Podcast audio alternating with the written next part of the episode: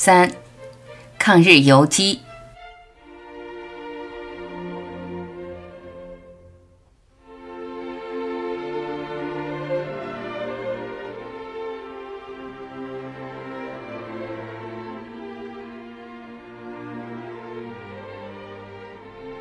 日军侵占华北，村里有六人失踪。第二天夜里，有人大声叫门，喊着送尸体的来了。杨庆新的母亲吓呆了，腿站也站不起来。父亲颤抖着去开门。父亲战战兢兢，颤抖着开了门，张嘴大哭，泪水不断。看到尸体，却发现衣服不对，睁眼细看。原是本村祥营的尸体。天明以前又送来祥新的尸体，天亮以后又送来摸爬滚打逃离虎口、受了重伤的庆贵和庆瑶。经过询问，得知杨庆新和杨庆煌也确实是去参战了，家中更是担心，连六大伯杨明善也疑虑了。这次守护神能不能起作用呢？庆新如何失踪？他们为什么去打鬼子呢？一九三五年，庆新初小毕业，随父亲到县城上学，插入高级小学预科班。这个班实际上是四年级复习班，对初小学过的知识进行复习、巩固和提高。他父亲知道庆新初小课程已经学完，但是作为优秀教师，他更知道欲速则不达的道理，让孩子系统复习，打下稳固的基础。孔子说：“温故而知新，知识向深度扩展，就能成绩优异，升入好的中学。所以先进预科班，再升入五年级。这就好像有经验的农民。”实施蹲苗一样，在苗期限制施肥、浇水，使幼苗根往深处扎，根深才能叶茂，茎叶才能粗壮，能起到抗旱防灾作用。掌握了牢固的知识基础，这是他成功的第二个因素。庆新经过了预科复习，知识基础巩固提高了，学习劲头和信心更足了。他出生在耕读世家，很早就养成读书的习惯。书籍为他打开了解世界的窗口，知识使他掌握了做事的钥匙。读书的兴趣越来越浓，他不但能学好课内知识，而且求知欲强，理解能力好，喜欢到图书馆去借课外书，几天一本，几乎读遍了馆里所有的儿童读物。在班里，他年龄最小，个头最矮，学习成绩却名列前茅，深得师生的夸奖。但是父母怕他自满，不再努力，却从不表扬他。父亲说：“学生的本分就是勤读诗书，成绩好是应该的，学习差才是意外。”那时何思源是山东省教育厅长，老家在菏泽。全省学校迅速发展，威望很高。何的学历是六中、北大、哥伦比亚大学。他的成长道路顺畅，有志青年非常向往。前人的榜样使庆新树立了宏伟的理想。如果是太平盛世，十六七岁就可以升入大学，锦绣的前程在望了。晴天一声霹雳，乌云布满天空。乱世大劫开始了，为什么太阳的光芒偏被乌云遮挡？一九三七年发生卢沟桥事变，日寇疯狂侵略中国，国军节节败退，华北失陷了，连定陶也不能幸免。正如文天祥的诗：“山河破碎风飘絮，身世沉浮雨打萍。”一九三八年五月。鬼子侵犯县城，机关学校全部关闭，有的撤到南方，有的躲到乡下。风云突变，兵连祸结，哪里有学生能安心念书的地方呢？庆新高级小学还没毕业，就逃回家中。热爱读书的人不改其志，闭门不出，痴心自学。不但继续学了没学完的高小课程，而且钻研了中学数理化课本，还背诵了不少中国国文课本中的短文。对学习有浓厚的兴趣，并能坚持长期自学，这是他成功的第四个因素。一九三七年是个多难之秋，战祸如滚滚洪水不期而至。在祸水中挣扎的爱国人士有不同的反响。有位裴雪峰老师，他是河北人，清华大学毕业，主张教育救国，成立定陶中学，并进行第一次招生。以后日军侵占县城，这个学校就撤到乡下流动上课。一九四一年，孙良诚的部队开到鲁西南。日伪军龟缩在县城，局面稍有改善。定陶中学在偏远的潘楼村上课，并扩大招生，来满足一些孩子上学的愿望。那些失学的学生听到中学招生的消息，欣喜若狂，奔走相告，如同久旱的禾苗逢甘雨。庆新虽然高小还没毕业，也考取了初一。他像过年一样。穿戴整齐，背起行李，和同学结伴奔向学校。一路麦苗稀少，红白斑斑，樱花盛开。学校招生考试作文题目是《满地樱花感言》。日本人占领山东以后，除了烧杀抢掠以外，还叫农民种大烟，鬼子发放烟种，高价收购。美丽的罂粟花像一条条毒蛇。在吞噬着中国人啊！那时学校困难，处于非常时期，时局紧张。为了躲避鬼子的追击，经常转移，流动各地上课。每个学生准备一个书包，一个大型硬纸板，穿根绳子挂在脖子上。师生跑到相对安定的地方，池塘边、树荫下，都全当临时课堂。蓝天当教室。膝盖上放块硬纸板当书桌，老师就给上课。夜晚借住在农家的破草房里，铺把干草或麦秸就是床铺，打开铺盖卷就睡。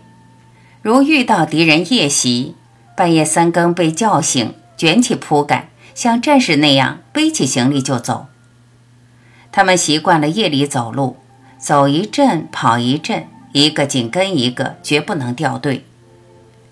庆新虽然年龄小，个子矮，也不甘落后，经常累得气喘吁吁，还坚持说：“我能行。”在校多次的逃难，每次成功的脱险，都使他增长了勇气。久而久之，逐渐有了临危不惧的胆量，也不用老师特殊照顾，变得异常独立了。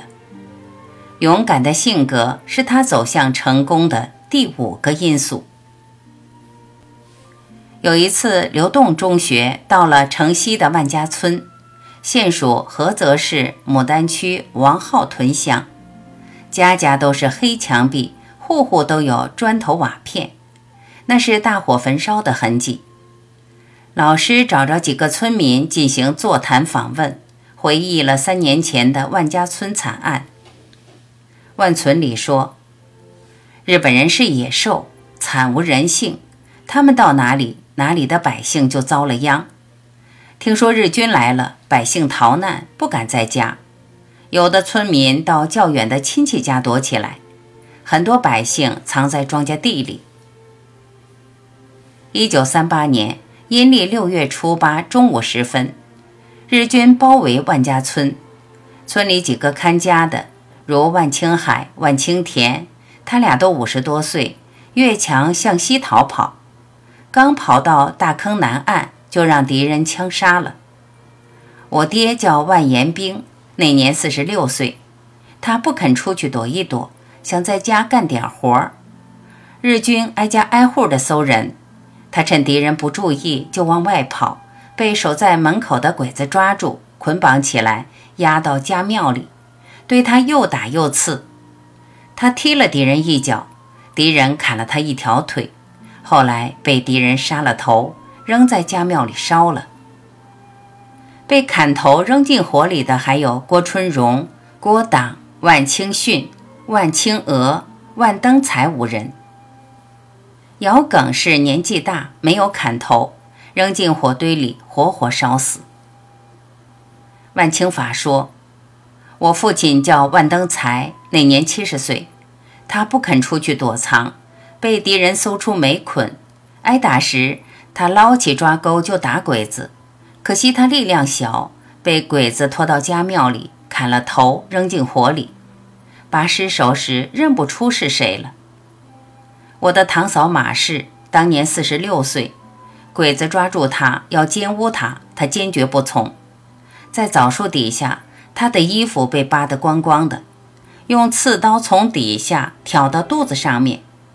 我收尸时看到肠子流出一大滩，血流一片，真是惨啊！吴成吉的郭当是到俺村附近找小孩的，让鬼子抓住了。砍了头，扔进火里。要不是身上带着一串钥匙，还认不出他来嘞。郭春荣是万清秀家的长工，主家跑光了，留他看家，被鬼子砍头烧尸，年仅二十八岁。白天夜里，村里都有鬼子把守，百姓藏在庄稼地里，看见自己房子着火，又不能去救，心里像油煎一样难受。大火冒得很高，几里地以外都能看到。全村三百多间房屋烧的只剩下二十多间，屋里东西全部烧光，连牛羊猪狗都没有剩下一个。村里人走的时候什么也没拿，所以回村以后户户流落街头，家家放声大哭。万坤寸说：“我父亲叫万本书，那年三十七岁。”烧村时，他不在家。日军要到曹县去，抓住了父亲带路。他把敌人带到东南大沙滩里。这个沙滩有几里宽，全是沙土岗，脚踩下去，腿陷好深，尘土飞扬，汽车开不动，人累得喘不过气来。敌人拿我父亲出气，打他，刺他，他脱下鞋子与鬼子厮打。鬼子将他的头砍下来，收尸时他还攥着那只鞋子。句句血，声声泪，村民泣不成声地哭诉，师生们有目共睹，泪流满面，气满胸膛，激情喷发，怒涛汹涌，发誓为民众伸冤报仇。裴校长思想进步，知识渊博，是一位爱国志士。他是梁漱溟先生的挚友，他带领学生一边上课一边宣传抗日，师生们都是抗日的宣传员，一个个跳上高台，激情如火，慷慨陈词，大声疾呼，向群众宣讲日寇的狼子野心、烧杀抢掠的滔天罪行。特别讲到江苏省常熟县被日军攻占时，生灵涂炭。有一个日军连长，名叫田中军吉，没有一点人性，一天竟杀死了二百七十三名中国人。他见人就杀，不分男女老少，杀的刺刀弯了，再换一把新的，一共换了四把刺刀，直到手臂再也抬不起来为止。在日本报纸上，他被吹捧为英雄，竟获“常熟之狼”的雅号。南京审判时证明，他杀人总数超过三百名。这种骇人听闻的血腥屠杀，百姓都恨得咬牙切齿，齐声怒吼，誓报血海深仇。皓月当空，三星在户，那些青少年学生就悄悄溜到地里拔烟苗，拔掉一棵就少害一个人，心里觉得十分高兴，受到不少安慰。但是如果被人抓住，轻则骂几句，重则拳脚相加，因为那是人家一年的指望啊。同学们共同学习，一起生活，生死相依，成了忠诚的朋友。他们亲密无间，情同手足。刘崇进、崔继饶、张维新、石文祥等同学经常帮助杨庆新，特别是刘崇进同学比他大四岁，像亲哥哥一样，在逃难流浪的日子里帮他扛行李，他们结下了深厚的友谊。形势越来越恶化，日军十分猖狂，孙良诚的部队节节失利，一败涂地，竟投降了汪伪政权。敌伪勾结，狼狈为奸，为巩固其占领地，实行堡垒政策，在大的村镇都修筑寨墙，挖掘了寨壕，派伪军据守。县城之间修起公路，每两公里修筑炮楼一座。周围建起土围子和沟壕，只有放下吊桥才能出入。距杨楼村不远的南丁寺古庙也被拆毁，连寺庙里的泥胎都成了流浪者。敌人经常派丁抓人，裴校长也未能幸免，遭到严刑拷打，逼要钱财，他伤痕累累，被捆在教内，活活饿死。学校经费也成了问题，不得不解散，师生各自回家，定陶中学就此结束。杨庆新初一没有学完，仅上了五个月，只好回家继续自学。读书的兴趣一旦引发起来，就不可收拾。他视书如命，如饥似渴地阅读。家中藏书看完了，就到同学家去借。那段时间。他不但熟读了中学课本，而且还阅读了《水浒传》《三国演义》《说岳全传》《隋唐演义》等千古佳作，读起来废寝忘食。他母亲看到儿子聚精会神、认真阅读的样子，非常开心，常常笑骂他为书呆子。书中人物像武松、诸葛亮、岳飞、程咬金等，成为他的崇拜对象。他们的大无畏精神、爱国举动、英雄品格、侠义行为深入人心，感动了这些失学的青少年。初生牛犊不怕虎，这些学生跃跃欲试，想干一番惊天动地的事业了。在日军占领时期，百姓都遭受大劫大难，就像坠入万丈深渊，天灾之重，人祸之深，是言语难以表达的。日伪军豺狼成性，胡作非为，大肆搜刮民脂民膏，苛捐杂税不堪重负，逼粮催款，恃强抓人，鸡犬不宁，敲诈勒索，把民众推向绝路。整个沦陷区犹如一个火药桶，一点即爆。那些失学的学生聚在一起，不断交流学习心得，谈论书中的英雄人物。面对日寇的淫威，人人都有一腔热血，义愤填膺，怒火烧心。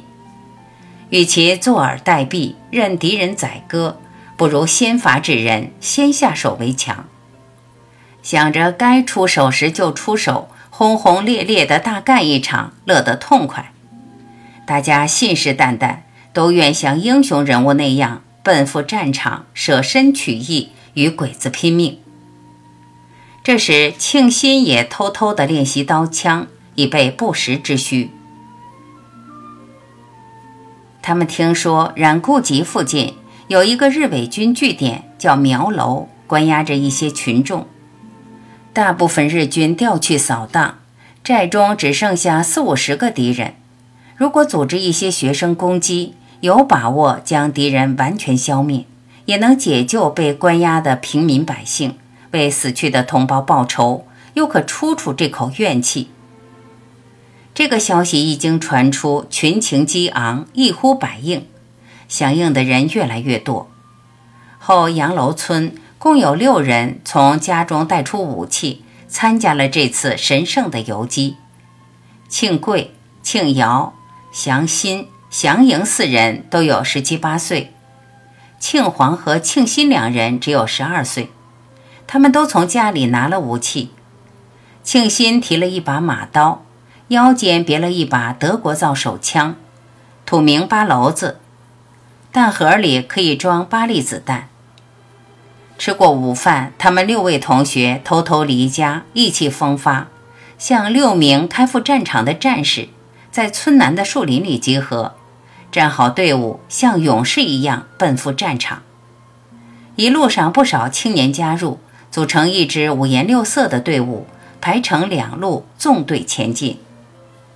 他们一路疾行，跑到距敌寨半公里的地方，已经是晚上八点半了。肚子里又饥又渴，这时看到附近有一座大宅院，就进去找水喝。